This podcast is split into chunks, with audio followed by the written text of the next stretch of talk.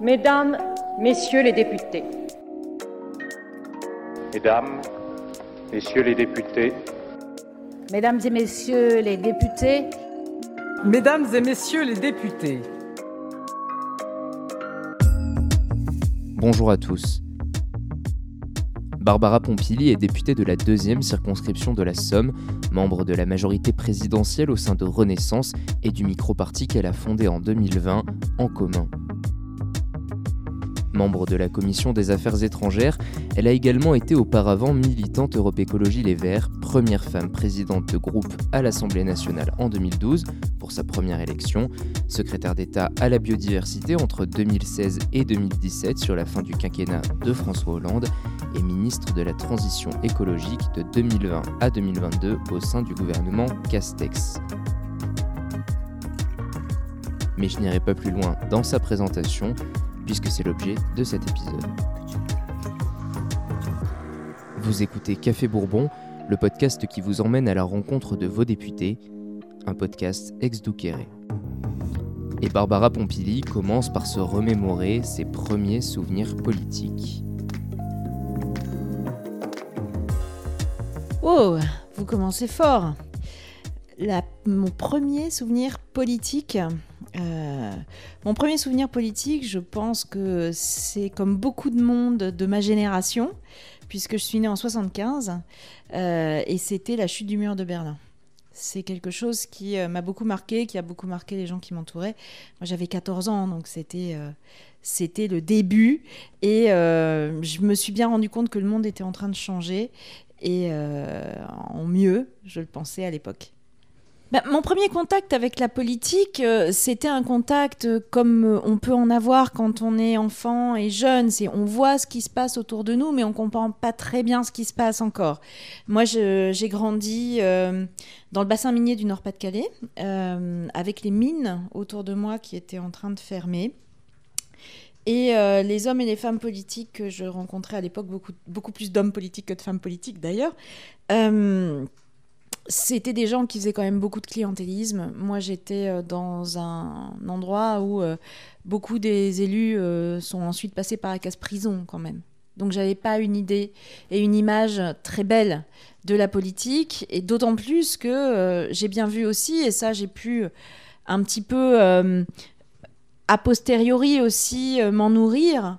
j'ai vu aussi à quel point cette fermeture des mines que tout le monde voyait venir même moi, quand j'étais petite, je savais que les mines étaient en train de fermer et allaient fermer. Elle a finalement été assez peu anticipée sur ce que ça voulait dire pour le territoire et pour les gens qui y habitaient. On a fait très attention, mon grand-père était mineur, euh, on a fait très attention à préserver les mineurs et leurs familles, mais on ne leur a pas préparé d'avenir. Et ça m'a marqué encore jusque maintenant. Au début, c'était, au début, ça ne m'a pas du tout donné envie d'entrer en politique parce que, comme je vous l'ai dit, j'avais une image négative de la politique. Mais déjà, j'avais envie de m'engager. J'avais envie euh, de euh, d'apporter ma petite pierre à l'intérêt général, mais je savais pas trop comment au début. Donc c'est pour ça que j'ai fait des études de sciences politiques, euh, en sachant pas encore trop vers où tout ça allait aller. Oui, j'ai fait Sciences Po Lille euh, parce que j'avais envie de faire des sciences politiques, euh, parce que euh, l'IEP de Lille était un IEP qui venait de démarrer à l'époque où, où j'y suis allée, mais qui était très prometteur, déjà avec une dimension européenne à l'époque. Et puis, j'avais envie de découvrir le monde et je trouvais que les études proposées à Sciences Po Lille étaient parfaites de ce point de vue-là et je ne l'ai pas regretté. J'ai adoré mon passage là-bas. Oh, c'est plus à, mes camarades de dire euh, quel type d'étudiante j'étais à l'époque, mais euh, j'étais une étudiante qui avait envie de profiter de la vie, qui avait envie d'apprendre. J'étais, euh, j'avais un groupe de, un groupe de copains on travaillait beaucoup. Je me souviens des temps à la bibliothèque pour préparer euh, les examens de fin d'année, euh, euh, en même temps avec un œil sur Roland Garros, parce qu'il y avait toujours Roland Garros dans ces moments-là. Et puis, et puis des bonnes soirées étudiantes. Moi, je me souviens de très, très, très bonnes soirées étudiantes. Et puis en même temps de travail acharné et puis de découverte, de découverte de plein de sujets. J'ai euh, aussi euh, appris euh, la vie associative à ce moment-là, puisque j'étais trésorière, trésorière moi, mais enfin bon, trésorière du, BDE. voilà, de, bons souvenirs de ma vie étudiante. Bah, Sciences Po Lille, c'était un IEP, comme beaucoup d'ailleurs, hein, où les étudiants étaient assez engagés, plutôt de gauche. Et, ils avaient une. tout le monde voulait en découdre en fait. On était, on était beaucoup dans des débats sur, sur tout et sur rien. Mais je n'ai pas le souvenir que c'est à ce moment-là que j'ai eu le déclic de l'engagement politique. J'étais dans euh, l'engagement dans la vie publique. D'ailleurs, à l'époque, j'avais euh, plutôt embrassé euh, la, la, section qui nous amenait vers les concours administratifs. Donc, c'était, j'avais des copains qui, qui, avaient décidé de partir dans le journalisme, d'autres qui avaient monté une junior entreprise. Moi, j'étais plutôt service public à ce moment-là, mais j'ai changé d'avis par la suite. Après l'IEP de Lille, j'ai décidé de préparer des concours euh, pour euh, rentrer dans la fonction publique. Et euh, j'en ai passé un certain nombre. J'avais d'ailleurs été admise aux IRA et j'avais décidé d'aller à la prépéna à Sciences Po Paris.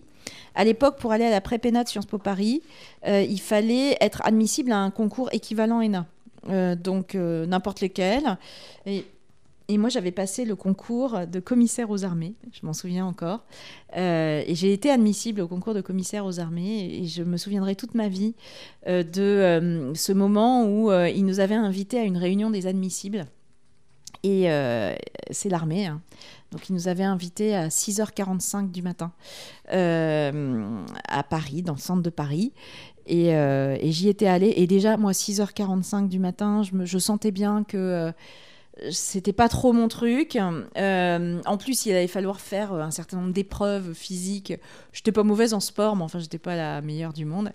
Et puis, euh, je suis arrivée là-bas et j'ai compris à ce moment-là que j'étais pas du tout à ma place et que quelque part, tous ces concours, c'était pas vraiment fait pour moi parce que, euh, en fait, c'est un peu dans, à ce moment-là que j'ai eu le déclic en me disant, mais en fait, je suis pas faite pour les concours. Je suis faite plutôt pour euh, vivre euh, une vie politique, mais pas par, les concours. Et, euh, et à ce moment-là, ce, qui a été le, pire, c'est que à cette réunion des admissibles, il y avait un tirage au sort de la lettre du, du, nom de famille. En fait, par exemple, un F, et tous les gens qui commençaient par F partaient directement après la réunion passer les, oraux euh, d'admission. Et euh, moi, j'étais pas prête du tout et j'avais pas du tout envie. Euh, et, et, là, j'ai eu la terreur pendant le temps où ils ont fait le tirage au sort. Heureusement, la lettre de mon nom n'est pas sortie. Je suis sortie de cette euh, école militaire en me disant mais je ne suis pas du tout faite pour ça et plus jamais je n'y mettrai un pied. J'ai quand même fait la prépénale à Sciences Po Paris après, mais avec déjà en arrière-pensée le fait que j'étais pas, c'était pas ma voie. Et, euh, donc euh, dans cette année-là, j'ai eu des contacts avec des copines qui étaient assistantes parlementaires à l'Assemblée nationale et ce qu'elle faisait au cœur un peu de la machine politique m'a beaucoup plus intéressée et je me suis dit, c'est peut-être là qu'il faut que j'aille.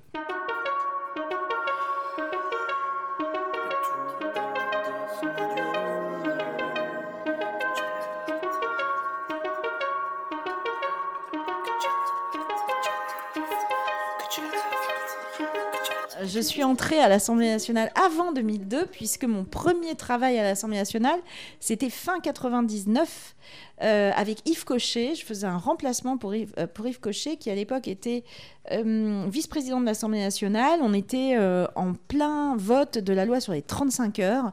C'était aussi un moment assez fort, la loi sur les 35 heures au Parlement. Et j'ai commencé là. J'ai commencé avec lui. J'avais auparavant fait un petit intérim pour un député qui s'appelait André Esquiri, qui était un député vert et qui m'avait fait écrire un rapport sur les dangers du mercure dentaire. Vous savez, les, les, euh, ce qu'on appelle les, les, Je vais retrouver le nom. Euh, les plombages. Les plombages qu'on a dans les dents, qui étaient faits en mercure et euh, qui, en s'abîmant, en fait, faisaient qu'on s'empoisonnait très légèrement, mais très longtemps. Et donc, c'était mon premier, ma première incursion dans les questions de santé environnementale. Et je n'ai jamais arrêté après. Donc, donc après André Asqueri, Yves Cochet, encore un autre député. Et, et, après, je suis partie chez les Verts.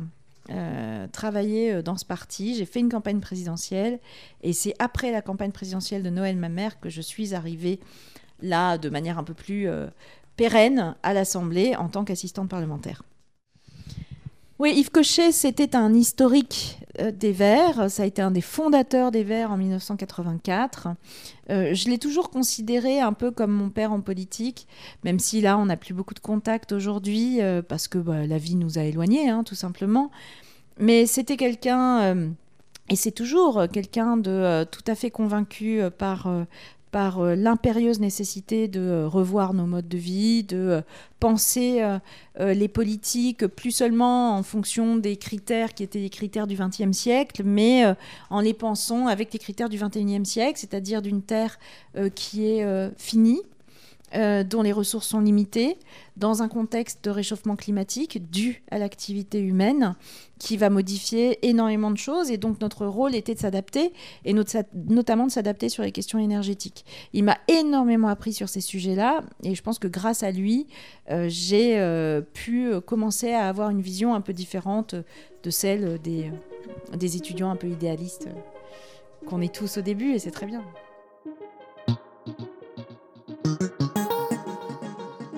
J'ai été élue députée en 2012, mais euh, comme vous pouvez le voir, après une longue période où j'étais moi-même collaboratrice de députée. Donc je connaissais l'Assemblée nationale.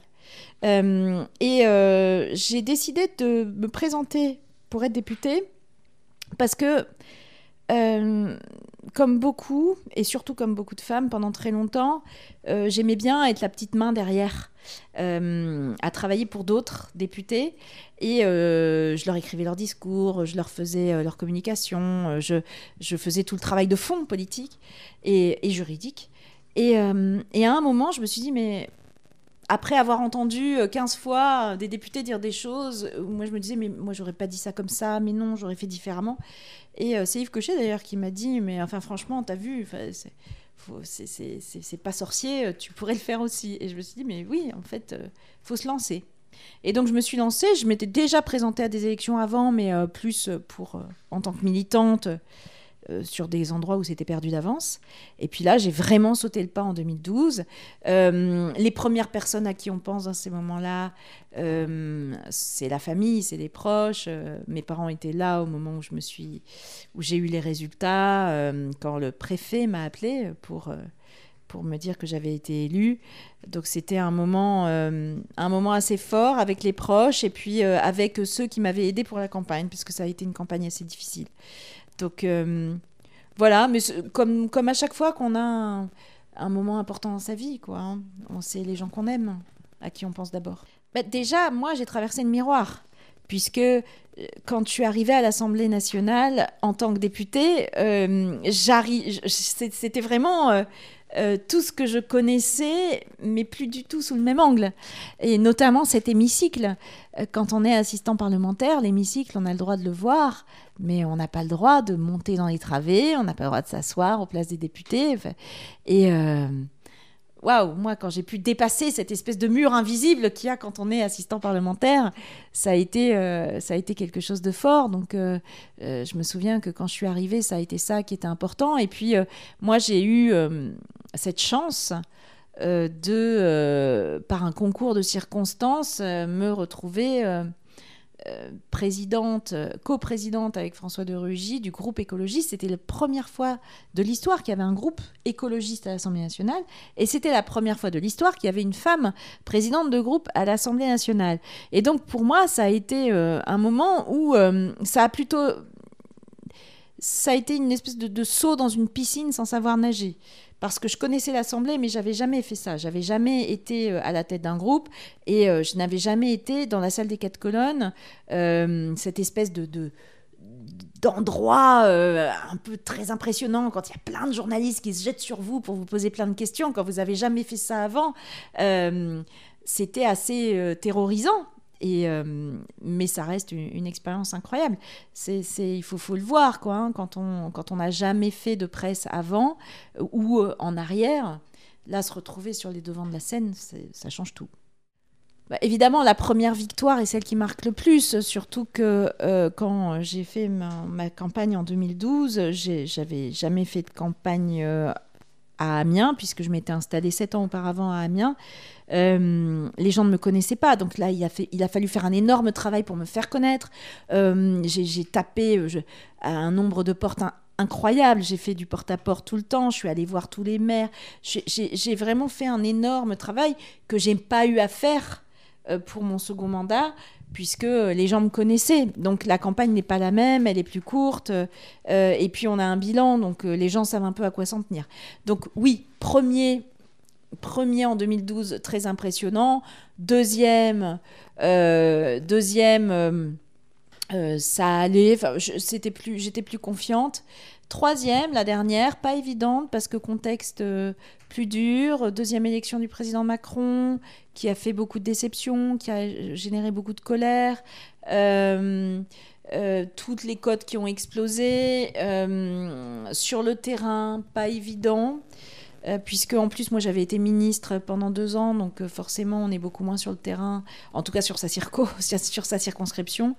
et puis une bataille très dure avec des opposants LFI une droite divisée et puis des opposants euh, très euh, euh, caricaturaux, une campagne difficile parce qu'on ne pouvait pas avoir des débats de fond. Donc, donc un souvenir assez mitigé de la dernière campagne. Qui s'est soldée par une victoire quand même, ce qui veut dire qu'au fond, il y a quand même une, confiance dans le travail qui a été fait depuis des années, mais, mais aussi un bon rappel sur le fait que rien n'est jamais gagné et qu'une élection, ben, on repart à zéro à chaque fois.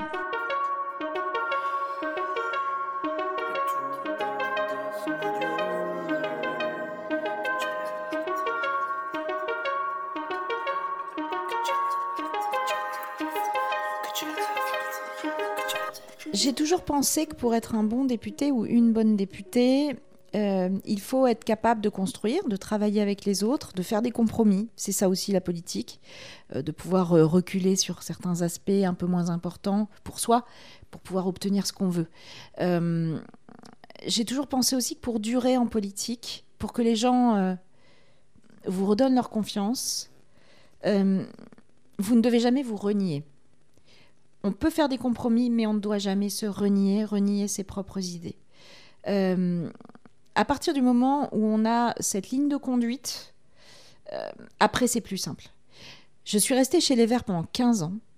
Euh, j'ai adoré euh, mon passage là-bas, mais plus les Verts partaient vers une ligne d'opposition systématique, une ligne où on était dans le fait de monter les gens les uns contre les autres, de pas être dans la construction, d'être dans la dénonciation, un peu stérile, et de surtout pas vouloir participer à l'exercice du pouvoir qui nécessite du coup de faire des compromis.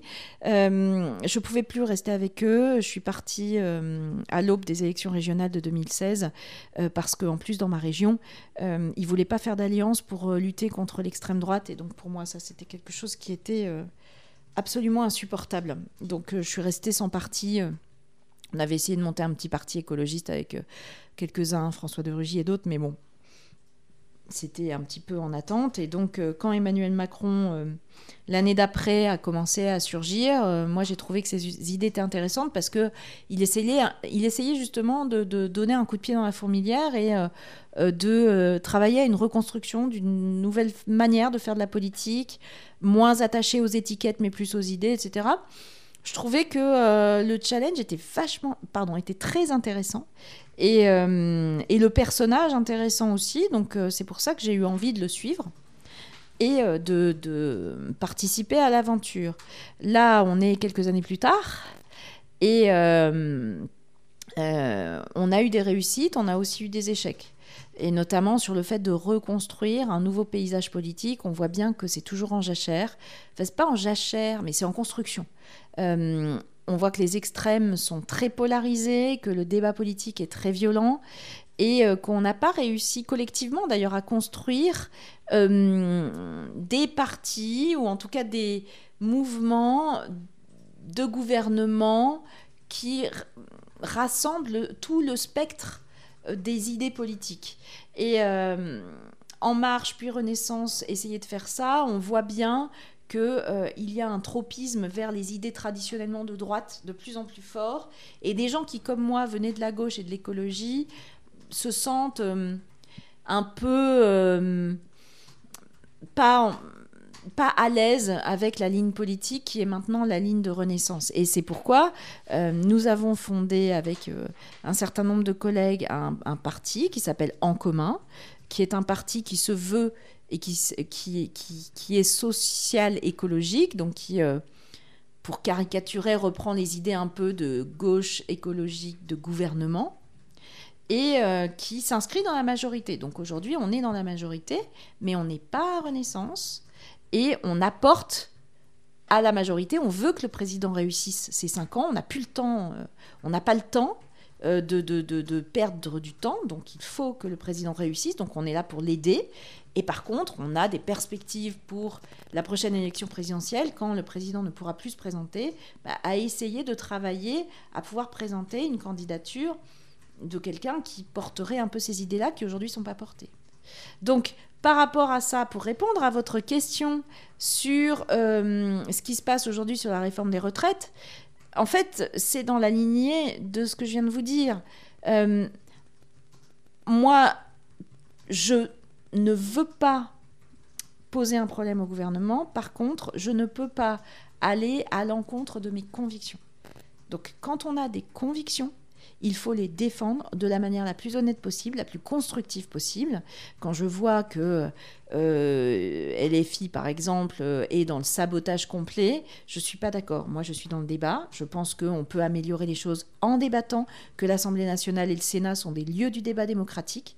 Un député n'est pas là pour se taire ou pour démissionner. Ça, c'est ce qui relève plutôt des membres du gouvernement. Quand on est député, on doit exprimer des opinions, même si elles ne sont pas les mêmes que celles du gouvernement, mais chacun dans son rôle.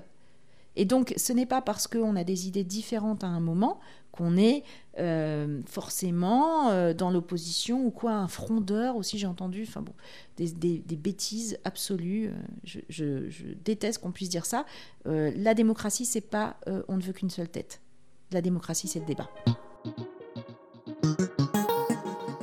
Oui, je referais, si je devais en 2017 choisir à nouveau un candidat à la présidentielle, je choisirais à nouveau Emmanuel Macron, parce que d'abord, je n'aime pas faire de la politique euh, fiction. On était à un moment T où on avait un choix euh, tel qu'il était. Emmanuel Macron était clairement le meilleur choix à ce moment-là. D'ailleurs, en 2022, il était aussi le meilleur choix.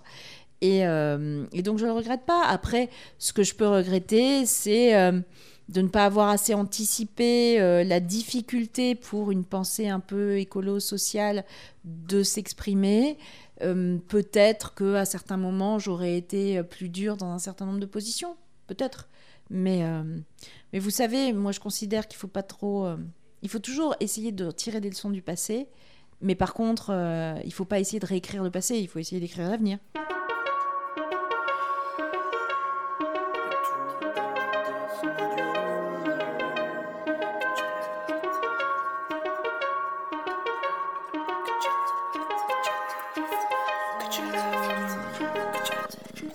On a des souvenirs forts, euh, comme, euh, comme euh, la première fois que j'ai eu un vote très très important, enfin symboliquement en tout cas, qui était le vote pour le mariage pour tous ça date hein, maintenant, c'était lors de mon premier mandat, mais euh, ça a été ma première vraie bataille euh, où on a passé des nuits entières dans l'hémicycle, des semaines, où il y a eu des mots très durs, très très durs à l'époque, et euh, où on avait vraiment l'impression de se battre pour des nouveaux droits. Donc il y en a eu d'autres depuis, hein, mais ça a été la première fois où quand j'ai appuyé sur le bouton, j'étais très émue et j'étais pas la seule. On était un certain nombre à l'être. Et d'ailleurs, on s'est tous levés, on a chanté la Marseillaise quand on a voté euh, le mariage pour tous. Et ça reste euh, un merveilleux souvenir de, euh, la, de, ma vie politique. Il y en a eu plein d'autres, mais celui-là était le premier, on va dire. Après, les plus mauvais souvenirs. Hmm. Je pense que le plus mauvais souvenir dans ma vie politique, euh, c'est des moments où euh, il a fallu euh, que j'abandonne un certain nombre de comment dire de choses que je voulais faire quand j'étais ministre parce que on pouvait pas tout faire et que j'ai dû du coup faire des choix euh, parce qu'il y avait euh, des priorités qu'il fallait faire avancer. Et euh, comme il y avait des priorités qu'il fallait faire avancer, ben, il y a d'autres chantiers que j'aurais bien voulu que j'aurais bien voulu résoudre, que j'ai dû laisser de côté tout simplement parce que à un moment on peut pas tout faire, on n'a pas le temps et il y a des choix parfois qui sont assez difficiles. Le message que j'aimerais adresser aux jeunes, c'est engagez-vous en politique. Pourquoi je dis ça? Parce que j'ai rencontré énormément de jeunes euh, très motivés, très investis, mais qui allaient s'engager un peu partout sauf en politique. Ils allaient s'engager euh, sur une cause précise, par exemple euh, la lutte contre quelque chose ou pour quelque chose, ou alors dans une ONG, ou alors euh, faire un service euh, jeune, euh, ou alors, enfin, vous voyez, plein de, plein de solutions comme ça. Mais le parti, les partis politiques, c'est toujours un pas plus difficile à faire pour les jeunes, en tout cas de ce que j'ai pu voir. Et alors que n'oublions jamais que la base de notre démocratie, y compris de notre constitution, ce sont les partis politiques. Alors, je ne vais pas vous faire du Churchill en disant que c'est le moins mauvais système qui existe, mais si un parti politique, c'est pas parfait, mais quand on regarde aujourd'hui un certain nombre de mouvements qui n'ont pas de chef, qui sont des mouvements euh, contre quelque chose, mais qui finalement n'ont pas de, de colonne vertébrale en termes de pensée politique, je pense que c'est important de rappeler qu'un parti politique, c'est fait effectivement pour accéder au pouvoir, mais surtout pour porter des idées.